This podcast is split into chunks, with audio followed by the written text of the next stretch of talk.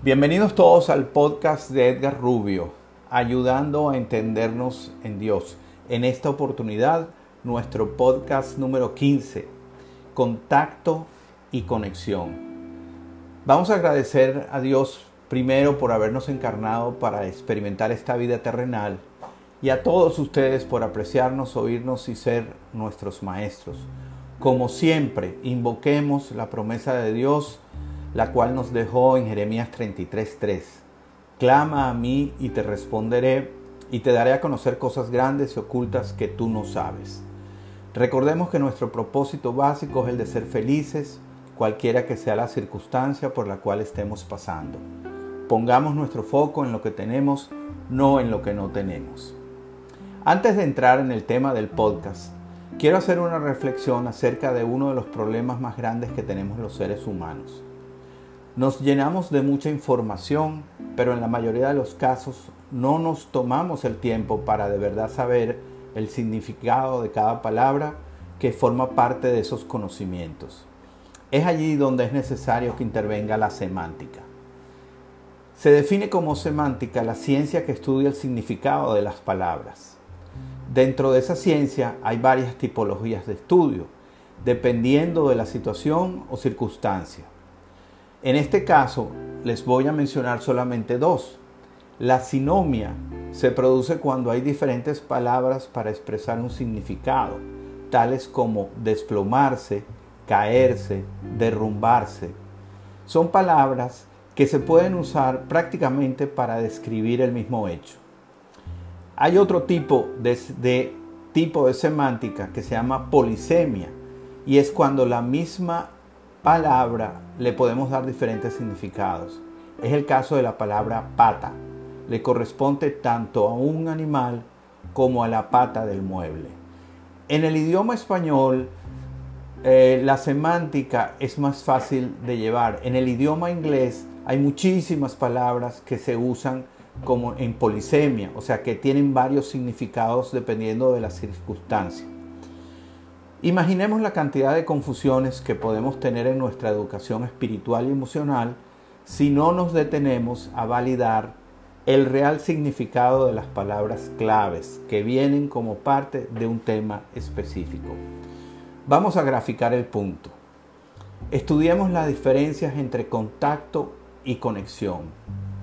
Contacto se define como la unión de dos cosas o personas de modo tal que las mismas llegan a tocarse.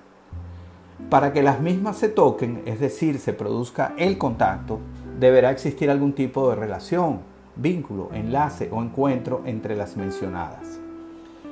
Conexión, por otro lado, es muy parecido, pero para haber conexión tiene que existir un enlace o una atadura que une una cosa con otra.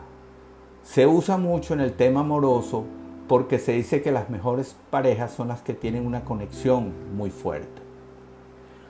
Cuando llevamos ese tema al plano de Dios, nos damos cuenta que muchas personas tienen de alguna forma contacto con Dios. Van esporádicamente a la iglesia, cuando tienen alguna dificultad lo buscan y lo nombran, utilizan su nombre de vez en cuando para sentirse espirituales o se definen a sí mismos como creyentes, pero sabes que, no son practicantes de la fe. No tienen ni cultivan una relación con Él en la cual haya una conexión fuerte ni continua. ¿Qué podemos hacer para poder tener esa real conexión? Definitivamente y ante todo debemos desear tener esa conexión Podemos conversar con Él constantemente para involucrarlo en nuestro quehacer diario. Hacerlo realmente nuestro mejor amigo. Estar atentos para ver los milagros que día a día Él nos brinda. Apreciar todo lo que Él hace por nosotros a través de los demás y a través de las diferentes situaciones por las cuales atravesamos. Y una muy bonita y definitivamente que está a la mano de todos nosotros es ver la belleza en todo y en todos, sobre todo en la naturaleza. La mejor forma de conectarse es estudiando la palabra de Dios en cualquiera de las formas disponibles. Podemos leer la Biblia, podemos oír o seguir a pastores, podemos hacer cursos online, de estudios bíblicos. Hay muchas formas de aumentar cada día los conocimientos acerca de Dios. Es un trabajo individual, es una decisión. Nadie lo puede hacer por ti ni por mí. Lo tenemos que hacer nosotros mismos.